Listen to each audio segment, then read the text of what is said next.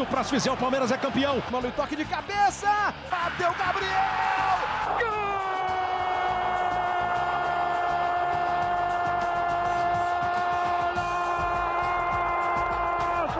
Sabe de quem? De um craque chamado 45 de acréscimo. Qual é, rapaziada? Muito bom dia, boa tarde, boa noite, ou quem sabe até mesmo boa madrugada, por que não? Para vocês que nos ouvem nesse exato momento. Está no ar mais um episódio do 45 de Acréscimo e, como já puderam perceber, não é Eduardo, muito menos Hector no comando dessa abertura. Pois é, hoje sou eu, Roberta Souza, que estarei tocando o barco ao lado do meu queridíssimo amigo Victor Santos. E hoje a gente vai falar um pouquinho sobre a Champions League, né? Mais especificamente sobre o campeão Chelsea, consagrado no último dia 29 de maio, num sábado incrível lá em Porto, no Estádio do Dragão. Mas e aí, Vitor? Gostou da abertura? Como é que você tá para esse episódio? Bora lá que a coisa vai ser boa, hein? Rapaz, mais um episódio que eu me meto aqui com apenas outra pessoa. É, já gravei uma vez a, outra, um outro episódio apenas com o Dudu, a gente se jogou e não vá pensando não que não vá pensando aí, ouvinte, que vai ser um papo vazio, ruim, só porque tem menos gente não. Muito pelo contrário. Muito pelo contrário. Fica Hoje- no mesmo naipe, 45 se vira como pode. E hoje a gente vai falar daquela final que é, particularmente aqui para mim e para Roberta não é não tão agradável, mas a gente É. tem que falar porque deu Chelsea em cima do City. Se a gente colocar numa balança ali, possa ser que tenha uma grama a mais de alegria por ter dado Chelsea. Mas é, é isso. Um jogo interessante, muito bom, tem muita coisa para se falar. Mais uma final inglesa na história da Champions League, né? É, e é isso. Vamos tocar o barco que tem, tem coisa. Pois é, como o Vitor bem citou aí, apesar de sermos só nós dois aqui nesse episódio, a gente tem algumas coisas a, a falar a respeito dessa trajetória do Chelsea, que foi bem impressionante, foi bem surpreendente para algumas pessoas, principalmente após essa troca aí e a entrada do Tuchel no lugar do, do Frank Lampard. Enfim, a gente tem muita coisa para falar e a gente vai começar a falar a partir de agora. E bom, como toda jornada começa do início, é evidente, né? A gente vai começar falando um pouquinho justamente sobre essa, essa início de temporada, essas contratações que o Chelsea fez, todo esse, esse meio campo aí de dúvidas a respeito do desempenho do clube e tudo mais. E é claro que a gente começa falando é, dessa punição, né? Relembrando da punição imposta ao clube que, que pela FIFA lá no início de 2019 por problemas com a contratação de jovens atletas. E aí a equipe do, de Londres né, teve que segurar as pontas após as perdas importantes, principalmente do craque Hazard para o Real Madrid. E aí, Vitor, né, a gente lembra muito bem que essa temporada de 2020-2021 para o Chelsea comentou, começou com as contratações bem badaladas, né, para retomar esse tempo perdido, e o futebol também que estava tava lá meia bamba, né? E aí a gente tem alguns nomes como Kai Havertz, Timo Werner, Ben Chilwell, Hakim Ziyech, Eduardo Mendy e o Thiago Silva, né? São os principais nomes dessa, dessa barca de contratação. E aí, qual é a sua perspectiva sobre esses nomes e as expectativas que eram dadas por esses caras quando chegaram no Chelsea e o que você viu aí como, como importantes deles dentro do, do rendimento do clube até a taça de campeão da Europa? Cara, eu vou te dizer que é, às vezes é aquela questão, né? Quando a gente bota a criança de castigo, ela acaba aprendendo coisas que serão essenciais para a evolução na vida dela, o, a profissionalização dela futuramente. É, e foi assim com o Chelsea. Eu acho que o Chelsea ele conseguiu evoluir numa questão que ele pecava demais com essa punição. A partir do momento que a FIFA impõe que o Chelsea não vai poder contratar. E o Chelsea era um dos times, assim como o PSG, assim como o Real Madrid, que mais metia grana nas janelas, é, poderia não fazer uma janela tão cheia quanto essa que fez. Mas certamente teria um jogador que ficaria no top 10 da janela do. É, na lista de mais caros daquela janela. E nesse meio a gente viu é, é, jogadores e até o próprio Lampard chegarem ao Chelsea, receberem essa oportunidade. Eu tenho minhas dúvidas se não tivesse essa, essa punição, se o Chelsea teria achado o Mason Mount, se o Chelsea teria achado o Abraham, que por mais que tenha caído um pouco no final da temporada passada e essa temporada ficou mais por fora, assim, na sombra do Werner, até do próprio Giroud, mas é um cara também interessante a se observar. É, o próprio Reece James, que, enfim, é, barrou o Sterling nessa final que a gente vai comentar daqui a pouco. Eu tenho minhas dúvidas se o Chelsea teria de fato aproveitado esses jogadores da forma, da, da forma que eles merecem. E a gente já. É, você é prova viva disso, Roberto, como torcedora do Liverpool, deve estar muito agradecida que o Chelsea deixou aí o Salah para lá e acabou indo até para Itália e depois chegou no Liverpool. O próprio Lukaku também é, já passou pelo Chelsea, que também foi bem negligenciado quando estava lá. Enfim, vamos falar de jogadores. É, eu acho que foi uma temporada maravilhosa. A gente fez essa análise no início da, da janela falando da janela, não, na, a temporada foi maravilhosa e a janela também começou bem maravilhosa para o Chelsea, porque a gente citou, era um time que chega como um dos favoritos, é, não, não, não vou dizer favorito, achei até que a gente não usou esse termo na, na época do episódio que a gente comentou esses nomes do Chelsea, não como favorito, mas um time interessante a se observar, e eu apostava que não nessa, mas só na temporada que vem esse time ia desencadear esses nomes. Até porque sempre tem aquele processo de adaptação, aquele processo de jogador que chega e não, não se dá tão bem assim, acaba. É, até às vezes, muitos times precoces, direções precoces, acabam dispensando o jogador só pela primeira temporada que ele não se, se adaptou à Premier League. Mas o Chelsea teve um, um complemento interessante. O Tewell, eu acho que é um dos principais caras que ali na ponta esquerda já dá para notar que quando tá o Alonso, quando tá o outro jogador, o Chelsea sente. E o Tio chegou e completou uma lateral, é, a lateral esquerda, que precisava desse complemento e caiu com uma luva no, a partir do momento que o Tuchel, ou Tuchel, uh, fale como preferir, é, é, chegou. O Ziyech é um cara espetacular. Sou muito fã do Ziyech, desde a época que ele era do Ajax. Sim, então... Depois daquela campanha histórica do Ajax, rapaz, eu acho que não teria outro nome pro Chelsea buscar além desse cara, viu?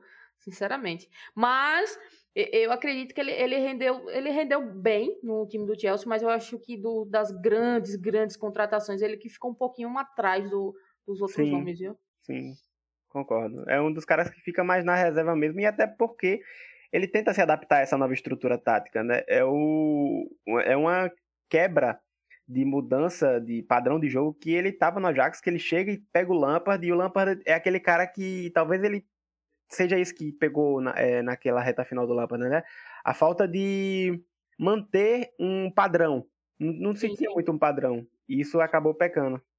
Não, eu, eu acho que dessa, dessa lista aqui, fal, falando honestamente. Óbvio que, que se espera muito de Kai Havertz, porque é um, um, excelente meia que já desponta muito bem na equipe alemã, muito jovem, coisa de 21, 22 anos, e veio do Leverkusen por apenas a bagatela de 80 milhões de euros, né?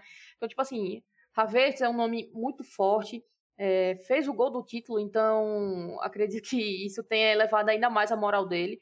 O Timo Werner, é muita expectativa, né, diante de um centroavante, obviamente que veio de uma, de uma boa passagem por, pelo RB Leipzig. O Chilwell, como você pontuou, para mim, é, o Chelsea, o grande, a grande questão do Chelsea é que ele, ele, o time começou com algumas deficiências muito claras, certo? Se a gente parar para pensar no início de temporada é, do Chelsea no campeonato inglês, principalmente, é, foi um início de temporada muito estável. A equipe ficou ali na nona colocação, meio de tabela, tudo mais, apesar de estar tá indo super bem, pelo menos na época de Frank Lampard, né, que ele ficou aí até meados de 25 de janeiro.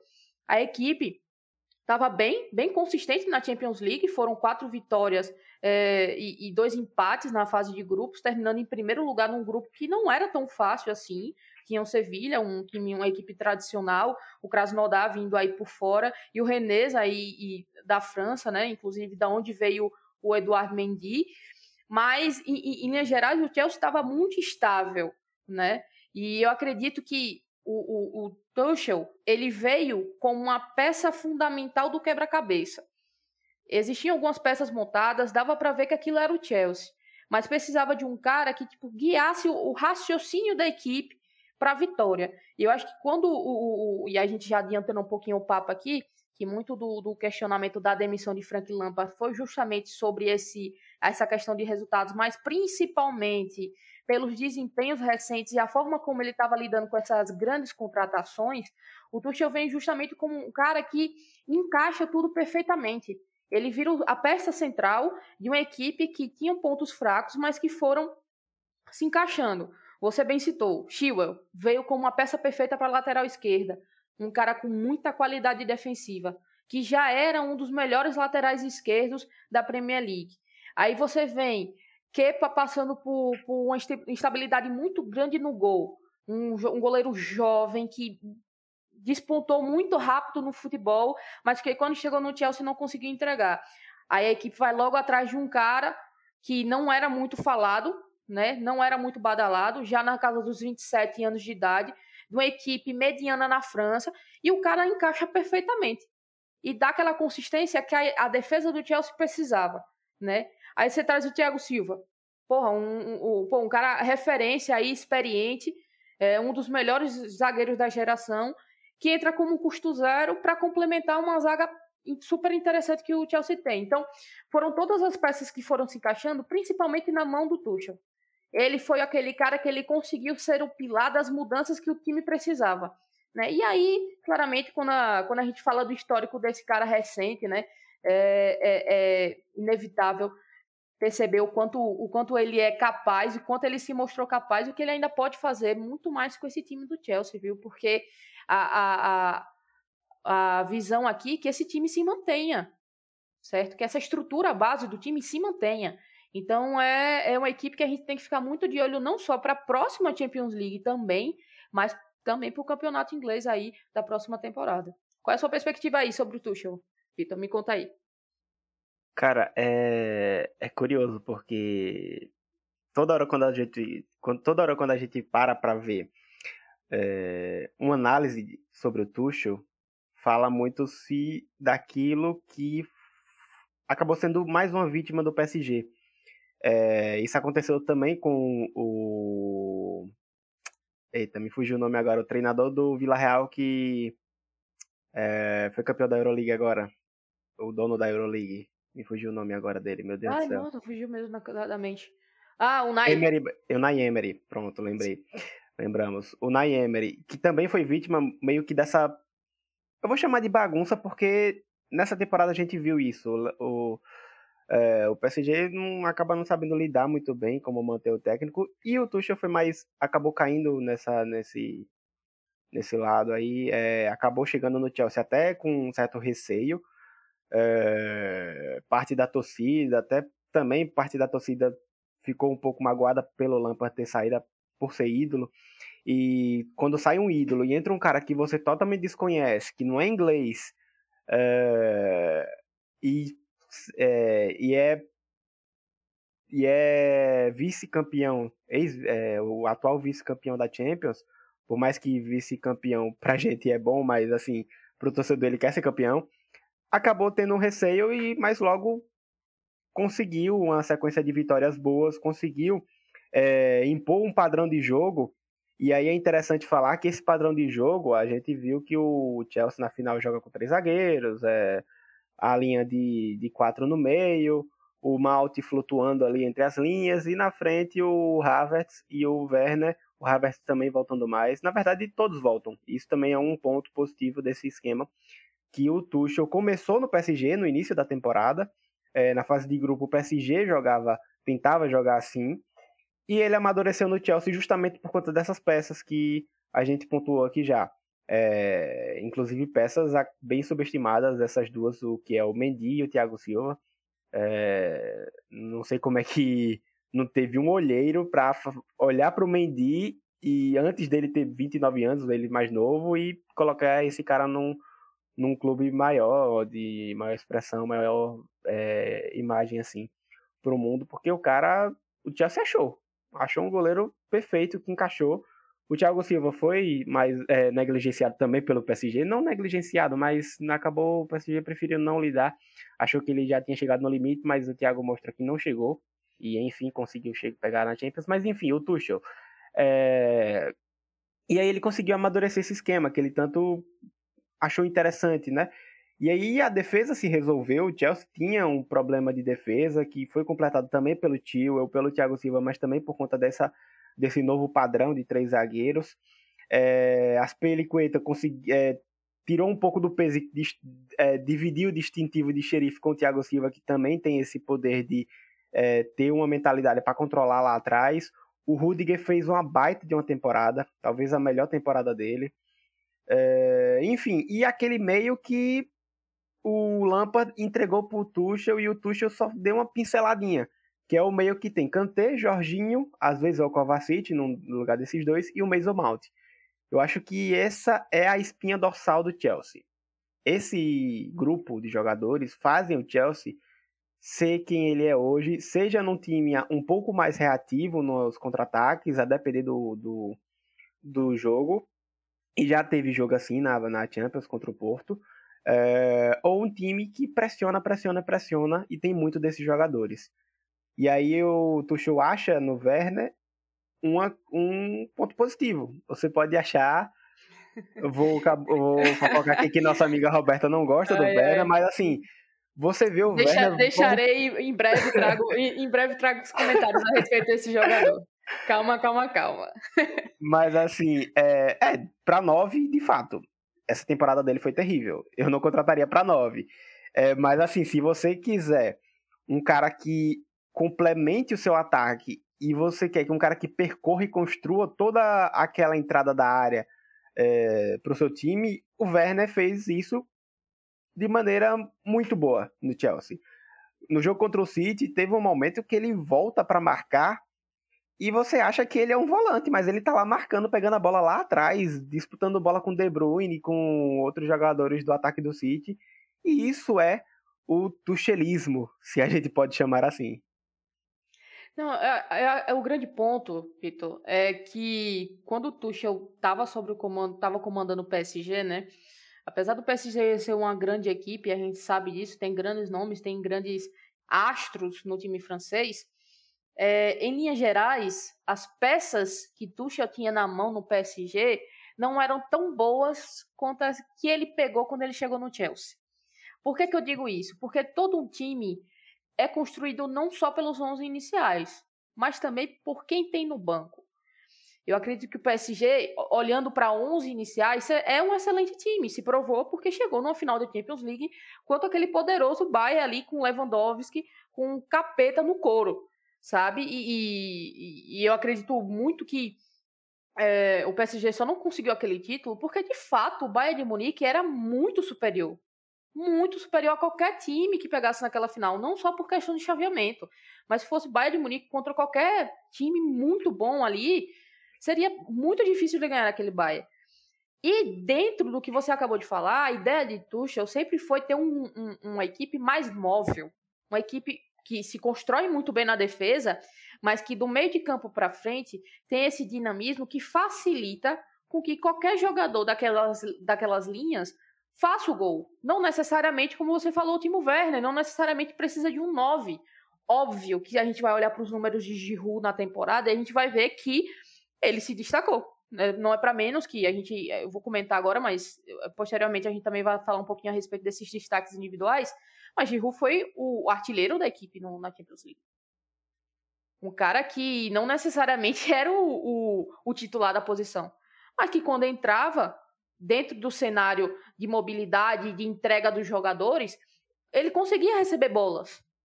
Entendeu? E facilita muito o trabalho do cara que é, é realmente o camisa 9.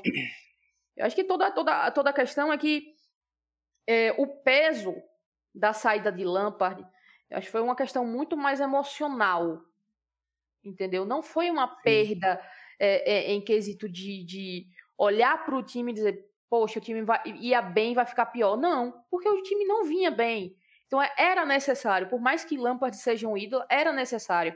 E Tuchel vem com uma bagagem muito boa de já ter trabalhado com o Thiago Silva. A gente até nem, a gente nem comentou sobre esse cara, mas Pulisic, na época do Borussia Dortmund, entendeu? Sim. Um Tuchel como alemão, um cara que já conhecia Timo Werner e Kai Havertz. Então, torna a, a adaptação desses dois caras que vieram é, de contratações milionárias muito mais simples, muito mais dinâmica né? E aí a gente para por olhar que a gente começou falando, né? Instabilidade no campeonato inglês. Poxa, o, o Chelsea terminou em quarto lugar. Óbvio que a gente tem que comentar aqui sobre a belíssima pipocada do Leicester, mas o, o Chelsea conseguiu a classificação para a próxima Champions League pela Premier League, um campeonato que ele vinha no meio da tabela.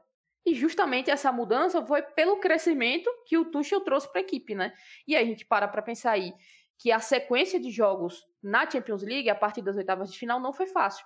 Mas com certeza, com essa, com essa mobilidade que ele conseguiu implementar no, no Chelsea, de, de, de ter uma consistência defensiva muito forte, que aqui é um ponto que a gente tem que voltar a destacar, muito forte, e que em comparação às últimas equipes do Chelsea, é, é assim, absurdo o quanto a defesa melhorou, né? É, é brutal a diferença. Você percebe de cara. E a própria Champions está aí para provar isso. Foram, foram nove partidas sem sofrer gols. Inclusive o Mendy recebe, é, bateu recorde, se eu não me engano, por conta desse, desse sim, número. Sim, foi o, foi o, o, o recorde de goleiro estreante na Champions League com, com menos gols Isso. vazados, assim, por menos partidas vazadas, por assim dizer, né? O clean sheets, o famoso clean sheets. Isso. E apenas três ou quatro, quatro gols sofridos, quatro gols sofridos o, o Chelsea teve na, em toda a Champions League, melhor defesa, e terminou a Premier League também como a segunda melhor defesa, perdendo apenas para o City do Guardiola, que a gente vai dar uma pincelada no finalzinho. Mas assim, é... o Tuchel é mais um da, dessa belíssima geração alemã que está dominando tudo, né? Porque a gente teve nas últimas Champions o Klopp campeão, o Hans Flick pelo, pelo Bahia. Pelo Bahia, sim. E o, agora o Tuchel. Sem contar o Nagelsmann, em, começando aí sua carreira no Bahia, que também foi bem na temporada passada, na Champions que pode aprontar no, daqui para pouco tempo. Deve já ganhar uma Bundesliga aí de cara, né? Porque é, é Bayern de Munique, é Bundesliga, mas é, enfim, é, é uma geração interessante de alemães que chega para provar mais uma vez a disciplina que essa nação tem com uma forma de criar futebol desde é, desde pequeno, vamos dizer assim, desde que a pessoa está lá começando mesmo é, uma formação diferenciada. E o Chelsea com o Tuchel, o Tuchel no Chelsea agora é mais uma prova disso. E, e assim, o, o Chelsea termina a temporada justamente como você falou ah, agora há pouco. É uma perspectiva de planejamento. E falta isso no Chelsea. É, a gente via times como o Liverpool mantendo o Klopp, o próprio Manchester United mantendo o Ola Solskjaer, mesmo sem ainda título. E outros times, assim, com o Guardiola mantendo. É... E outros times também. E o Chelsea, desse Big Six, a gente vê, foi um dos que, é, temporada por temporada, trocava de treinador. O, o Conte foi vitoriosíssimo, mas saiu. É, chegou o Sarri, o Sarri também chegou e ganhou a Liga Europa, mas saiu. Não conseguiu dar continuidade. E agora tem o Tuchel, que aparenta se manter, se eu não me engano, saiu uma notícia de que foi renovado o contrato né, até 2023, com a opção de um ano a mais. É, não tenho certeza, posso ter sonhado, não sei. Se... Não, é isso mesmo, é isso mesmo. É isso mesmo. Eu acredito que sim. E saiu a notícia de Pochettino, né? Pedindo. Parece que ele vai pedir rescisão do contrato lá com o PSG. Olha que coisa É, engraçada. rapaz, mais um. mais um. Tá ruim a coisa pro Leonardo lá. É, lá tá complicado. Mas é, é assim, o Chelsea surge como um, um adversário forte. É, para o City, para o Liverpool nesse, nessa próxima temporada de Premier League de futebol inglês. Enfim, a Premier League vai se reforçando e isso também é curioso para a própria Champions, né? Mais uma final, como falei no início, mais uma final de ingleses. A gente teve Tottenham e Liverpool, a gente tem agora o, o City e o Chelsea. E, assim, o City, é, ele era favorito nessa, nessa Champions. Você já ele... vai falar do City uma hora dessa, rapaz. Calma, calma, pô, calma, calma. Mas assim, o City ele era favorito, é, é, fato, ele era muito mais favorito do que o próprio Chelsea nessa Champions. E ele vai chegar na temporada agora que vem, obviamente, como favorito, porque dá continuidade com Guardiola, tem elenco, tem trabalho ali. E teve números melhores do Chelsea. Só que o Chelsea foi mais decisivo, foi campeão. É... Mas é isso, vai lá, vai lá, vou passar para você, porque se ah, eu continuar tá falando do City. É, você vai começar a falar do City. E só para lembrar, né, os ouvintes aí, a trajetória, um pouquinho dessa trajetória do Chelsea falando em, em, em números, né? Nas oitavas de final, o time pegou o Atlético de Madrid, uma pedreira, né, de fato. Ganhou fora de casa, ganhou por 1 a 0 fora de casa e com, concretizou a classificação com 2 a 0 dentro de casa. Nas quartas foi justamente contra o Porto, a, a surpresa o Porto, né, que conseguiu passar ali da Juventus é, com, com, com grande desempenho. É, ganhou do Porto por 2 a 0 e perdeu dentro de casa por 1 a 0 mas aí com um placar agregado conseguiu a classificação para a semifinal. A semifinal justamente contra o Real Madrid, né? Um, um a 1 aí no primeiro jogo e um 2 a 0 dentro de casa. E na final, como a gente viu no último sábado, 1 a 0 para o Chelsea contra o Manchester City, gol de Kai Havertz com passe esplendoroso de Mason Mount, um, nome que a gente já comentou aqui, que a gente vai falar um pouquinho mais dele nessa próxima, nessa próxima etapa aí, que a gente vai citar os destaques desse time, né? E uma coisa, Vitor, que a gente nem comentou, é que a gente pegou um roteiro semelhante ao último título do, do time londrino, né, na, na final de 2012, é, que a virada de chave foi justamente essa mudança de técnico é, é, é, no comando do time. Né? Em 2012, o Chelsea demitiu o Andrés Vilas Boas e, e, e Roberto Di Matteo assumiu o cargo para levar a equipe até o título. Em 2021, foi justamente o que a gente comentou aqui, Frank Lampard, maior ídolo da história do clube, deixou o comando para Thomas Tuchel aí é, levar a equipe a mais uma conquista europeia. Mas, bem, como eu citei, a gente precisa falar sobre alguns nomes, a gente já pincelou aí um tal do Mendy, um tal do Mason Malt, até mesmo o, o, o, o, queridíssimo Timo Werner, né? E a gente começa falando um pouquinho aqui que, como eu, eu citei anteriormente, o maior goleador do clube na edição foi o francês incansável Olivier Giroud, com seis gols, e o maior assistente teve aí uma, uma divisão é, de responsabilidade entre Werner e Havertz, cada um com três assistências. Mas me diga aí, Vitor, falando dos caras desse time, quem você olha e diz, rapaz, esse foi o cara. Eu já sei quem foi, mas é sempre bom falar sobre ele que a gente ainda não tocou direito no nome desse cara hoje. É o famoso, o poderoso, o carismático. Que homem! A, aquele que vai te fazer sorrir. Que homem, que homem. Engolou Kanté. A gente não pode falar de Chelsea campeão dessa Champions sem falar dele, Engolou Kanté. É, talvez o, o maior nome ao lado do Mount, na minha opinião, dessa temporada do Chelsea, cheio de novos jogadores, novas estrelas, mas ele já estava no elenco. É, ele chega como vitorioso, como um estreante na Premier League, né? Na época dela saindo do Leicester e passando para o Chelsea. E assim, é, ele se firma. Ele se firma e ele vai se aperfeiçoando, vai passando técnico aqui, técnico acolá, ele vai pegando uma coisinha aqui, uma coisinha acolá, melhorando isso aqui, melhorando ali. E assim, ele chega, de, ele chega no. Quando a gente acha que ele chegou no auge, quando ganha a Copa do Mundo, ele ultrapassa esse auge. E essa temporada do Kanté foi impecável. O cara que até parece que ele tem dois pulmões, só pode. E, grande meme, grande meme. É, assim, e Inclusive, se você vê o mapa de calor dele, é, eu vi isso num vídeo do Bruno Formiga. É tudo quente. É o cara tá em todo lugar. O cara tá em todo lugar e parece um pulmão, literalmente parece um desenho de pulmão, porque da mesma forma que ele chega ao ataque, ele chega na defesa. Então ele é o cérebro dessa, dessa transição, seja defensiva, seja ofensiva do Chelsea. E você percebe ele participando essa temporada mais de passes chaves pro ataque. Você percebe ele chegando mais também no ataque, fazendo até uma uma função de 10, é, se é que nesse futebol moderno a gente pode ter, pode falar esse, essas coisas de que o cara fez uma função de 10 e tal. Mas enfim, é, assim, e, e é impecável.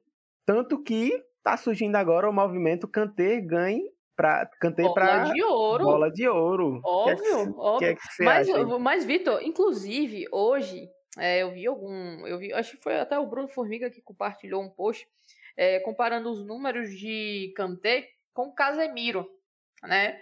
E aí começou a polêmica, porque se você parar para números propriamente dito, quantitativos, os números de Casemiro para posição são melhores do que os de Kanté, né? Mas aí foi o que, que entrou em discussão a respeito disso. para você, você olhando assim, você diz que número, propriamente dito número, é que faz um jogador, você para para olhar além desses números? Porque a discussão foi toda em cima disso. Quando você, pelo menos até onde eu acompanhei, muito se falou sobre Casemiro e, e, e Nigolo Kanté é, terem a mesma posição no campo. Eles têm a mesma posição, só que eles trabalham de forma funcional diferente para o time. E é justamente o que justificaria esses números distintos. Mas complementando o que você falou, né? Além de, dessa discussão, e eu quero, quero ouvir a opinião de você a respeito disso, é, para mim, o Nigolo Kanté é um cara excepcional no meio campo há pelo menos uns quatro anos. Três, quatro anos. É, ele tem um, um, um, de fato, esse, essa, esse aporte físico que ele tem, não por ser grandão fortão, porque ele não é grandão fortão, ele é baixinho. Só que é justamente isso, ele é um cara que consegue ir do ataque para a defesa com muita tranquilidade, ele tem muita qualidade em ambas as áreas. Então, ele consegue fazer a função daquele 10, como você bem citou, mas se você quiser puxar ele ali como um, aquele quase como um zagueiro para dar o bote, ele vai estar tá lá com a mesma qualidade. Então, assim, honestamente, Vitor, eu acho que considerar Kanté melhor do mundo é muito mais consciente e faz muito mais sentido do que o que entregaram a Modric é, na, naquele ano lá que ele foi melhor do mundo. Minha sincera opinião. E eu assino embaixo. é, é nóis. Essa, por mais que a galera ainda insista nesse papo de que ano de Copa do Mundo, bola de ouro é diferente. É, mas, gente, é, é, tá bom, é diferente, mas é, não vamos insistir no erro, né? E, assim, é, é, o Kanté fez uma temporada espetacular. Inclusive, o Kanté, essa, esse papo de Kanté e Casemiro, é uma parada que eu, é uma pulga que eu tenho atrás da orelha, porque eu paro muito para ver naqueles campinhos de jogadores de seleção do, do campeonato do ano muito de bola de ouro que acontece tal. E me can... eu canso de ver atacante na posição de volante ali no campinho. Faz um 4-4-2 e na linha do meio dos dois ali, sem seus pontas, coloca um cara ofensivo atacante. E assim, pode parecer besteira da minha parte, mas seria muito mais interessante você priorizar o jogador de fato daquela região de posição, não um meio-campista. Você, eu não gosto quando você generaliza nesse, nessa seleção de melhor do mundo, o meio-campista, o cara que chega o ataque, e aí pode ser um Neymar, e o cara que chega lá atrás, ou seja, um Casemiro. Então, ele está ali na mesma, na mesma proporção, ou seja, se Neymar foi melhor que Casemiro na temporada, teve mais destaque, Neymar vai ficar ali no meio-campo no lugar do Casemiro. E se tiver mais pontas, acaba que nem, nem Casemiro nem outro volante entra. Então faz uma linha apenas com jogadores ofensivos. Enfim, não sei se deu para entender, mas não, eu não dá, gosto dá disso. Perfeitamente, sim, sim. Porque você desconsidera que existe um cara excepcional naquela posição sem necessariamente você considerar o que o cara é legitimamente atacante como meio campista. Exatamente. E o Kanté acaba sendo um pouco vítima disso justamente por não ser um cara que chega tanto lá na frente. Sim, perfeitamente. E o Casemiro até tem uma vantagem maior é, em relação a isso. É um cara que chega na frente, faz gol, gol cansei de ver golaço do Casemiro de fora da área, é, faz muitos passes também. É, a gente acha que tem o Kroos o Modric que já chega na frente, mas o Casemiro também chega muito na frente. Eu acho que dos três o Kroos é o que menos, o que mais fica lá atrás até. É, e aí o Kanté acaba tendo números menores, só que assim, é, num todo, se a gente for ver questão de é, importância, questão de é, relevância da presença do jogador para o funcionamento do time, é, e até uma questão sentimental, assim, de você ver a, o, o, lado do jogo, com ele, sem ele. Acho que isso poderia pesar mais também é, no, no, nessa, nessa questão de colocar quem vai ser bola de ouro. É claro que Champions League, artilharia, sim, e números. Sim, são, e, são coisas, coisas importantes, até porque, até porque são parâmetros, né? Sim. Sim, claro. Mas aí, é, é, uma outra coisa, a gente falou muito bem aqui de Kanté, a gente chegou nesse acordo que Kanté, por nós, merece sim essa bola de ouro. Acredito por boa parte das pessoas desse planeta Terra, porque não existe homem mais carismático do que ele. Mas a gente vale aqui a gente falar de alguns outros nomes ou com os outros destaques desse time campeão. Eu vou deixar o Mason Mount aí com, com o Vitor, mas eu quero falar um pouquinho mais uma vez sobre o Mendy, né? Como a gente, como eu já tinha comentado antes, ele vem muito como uma peça para repor aí a inconsistência do, do, do Kepa no gol, né? E, e, se faz necessário o Chelsea no mercado atrás de um cara, só que o Chelsea já havia ganha, gastado horrores de dinheiro, horrores, uma barca de dinheiro. Então ficou aquela, aquela coisa: será que o, o, o Chelsea vai gastar ainda mais dinheiro numa posição que ele já gastou bastante anteriormente e não deu resultado? E aí o time sai um pouco desse mercado inflacionado e olha para um mercado diferente. Ele olha para o mercado de meio de tabela do, do, campeonato francês.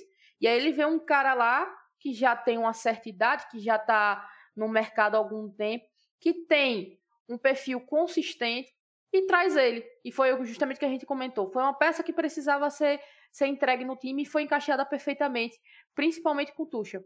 E aí Mendy vem como um, seu, como, como um cara de excelência para o gol, de fato se mostrou como um cara excelente desde a primeira partida. E aí, foi o que a gente comentou, né? Nove jogos de clean sheets na campanha da Champions League, né? E dando muito mais tranquilidade para a linha defensiva à frente dele, né? Que era a grande questão com o Kepa.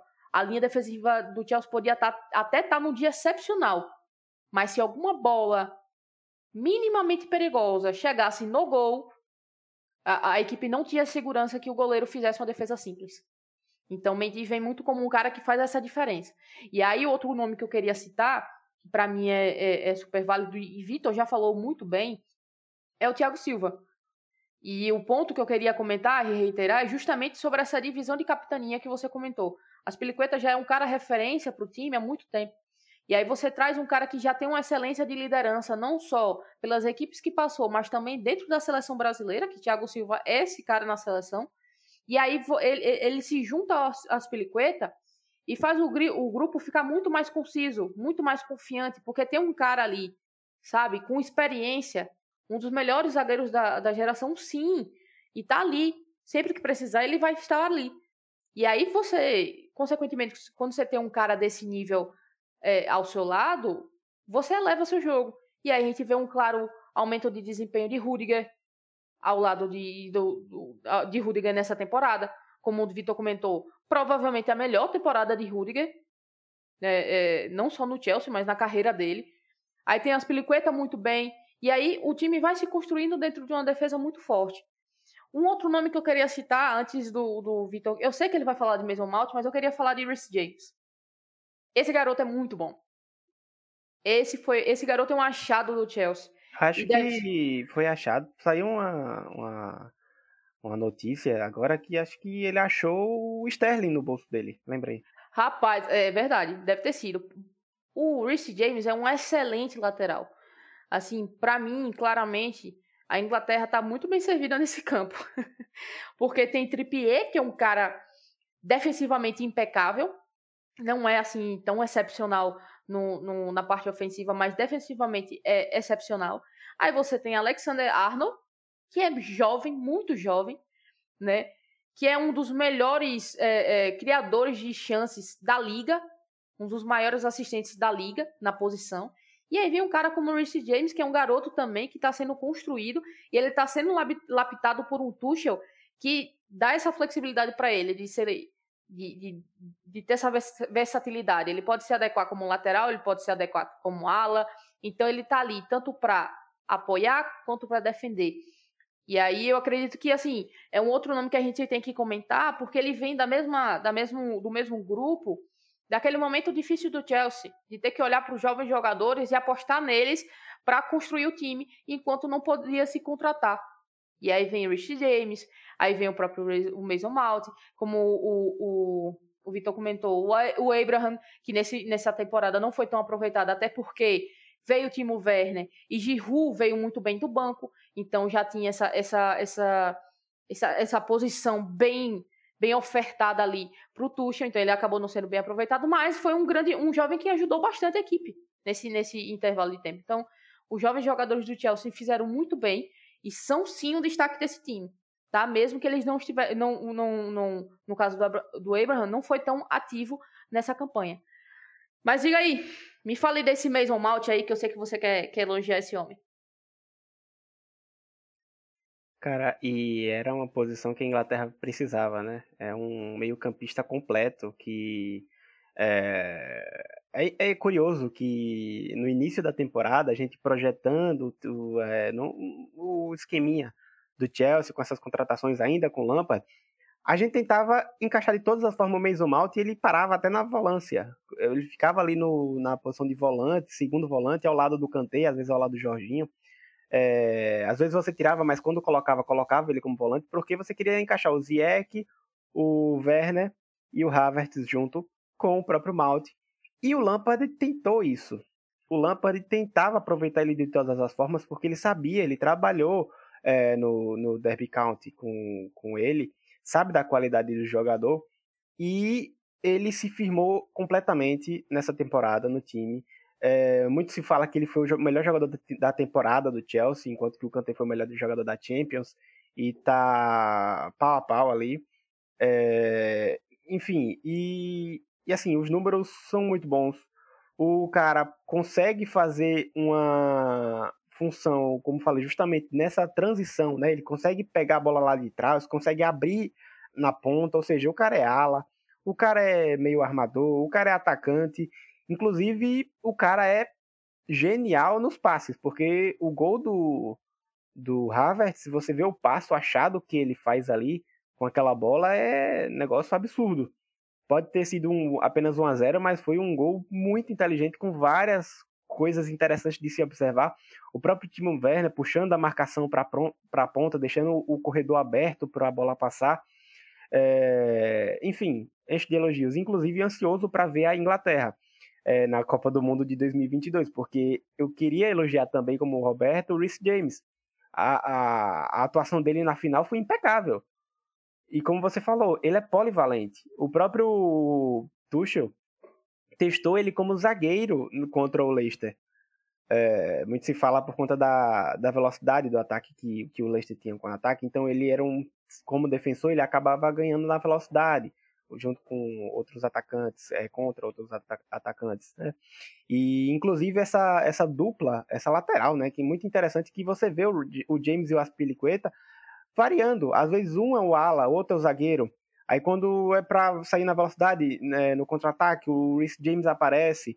É, inclusive a lateral no, no, jogo, especificamente no jogo contra o City, era a lateral direita era toda de Rhys James. Na lateral esquerda você tinha o Malt, você tinha a aproximação do Havertz que ficava ali mais para o meio também, o próprio Timo Werner puxando para a ponta, é, o Ingolo Kanté, o Jorginho, o tio passando. Então a construção em si, enfim, as trocas de passe tendiam a ser pelo lado esquerdo do campo do Chelsea. E na direita era a bola no Rhys James, que ele arrancava, ele se defendia muito bem, ele fazia, é, faz o que sabe muito bem fazer.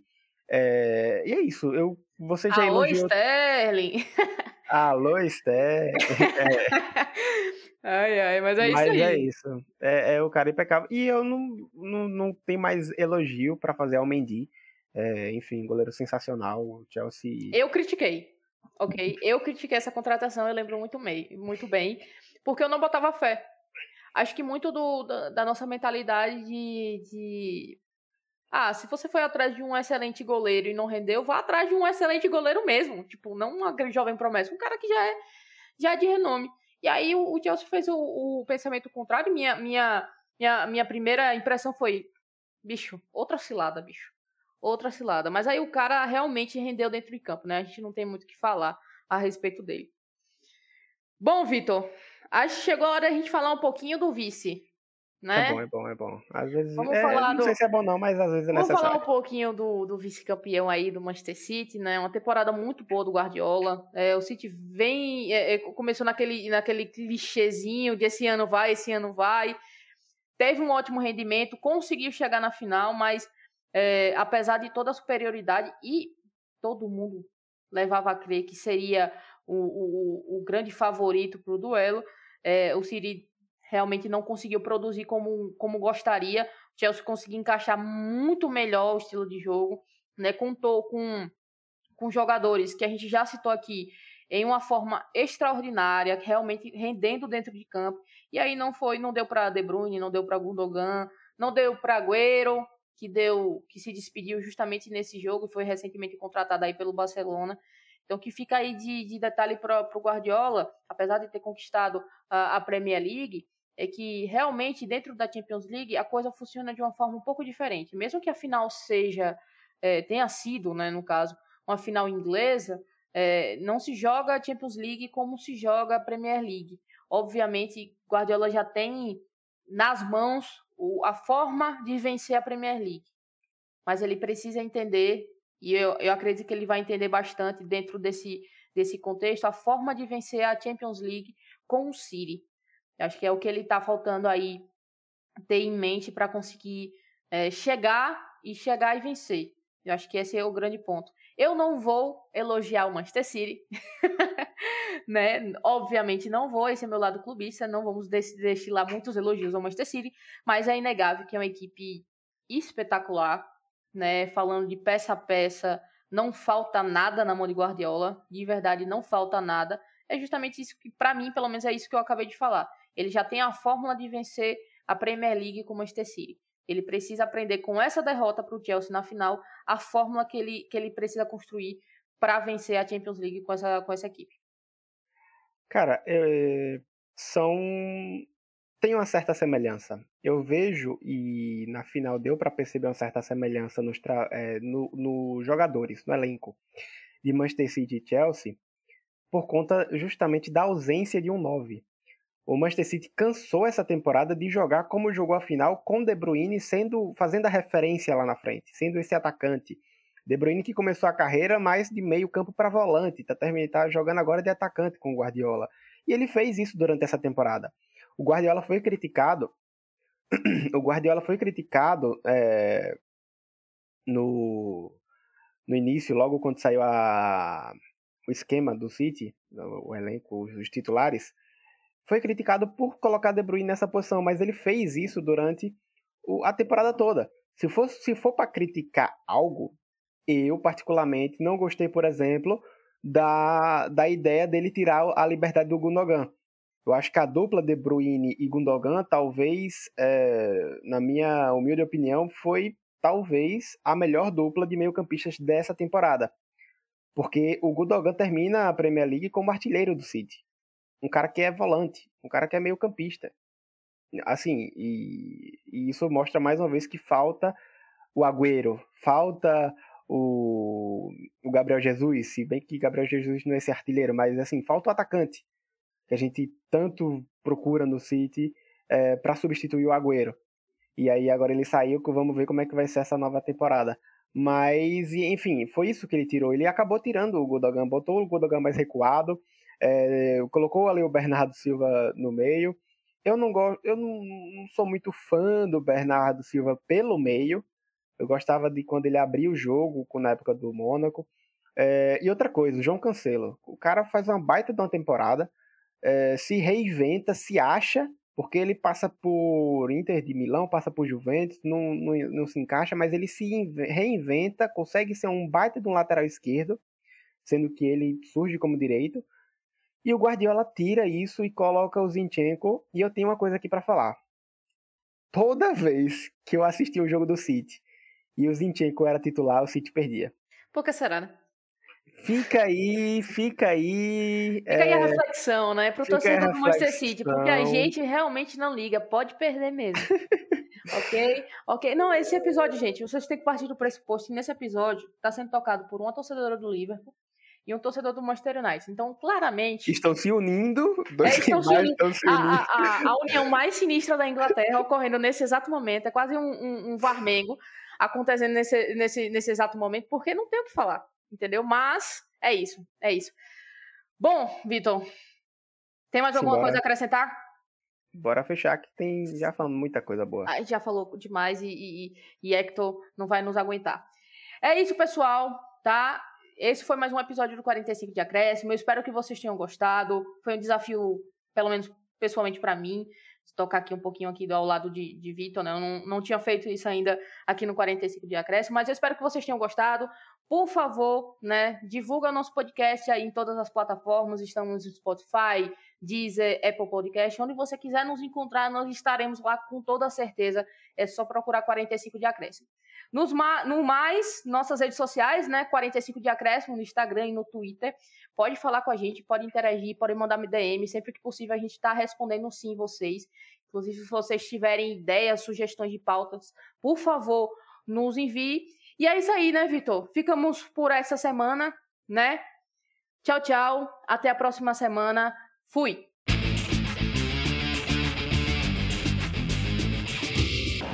Vai terminar! Vai terminar! Se o próximo fizer, o Palmeiras é campeão. Mano, toque de cabeça! Bateu Gabriel! Gol!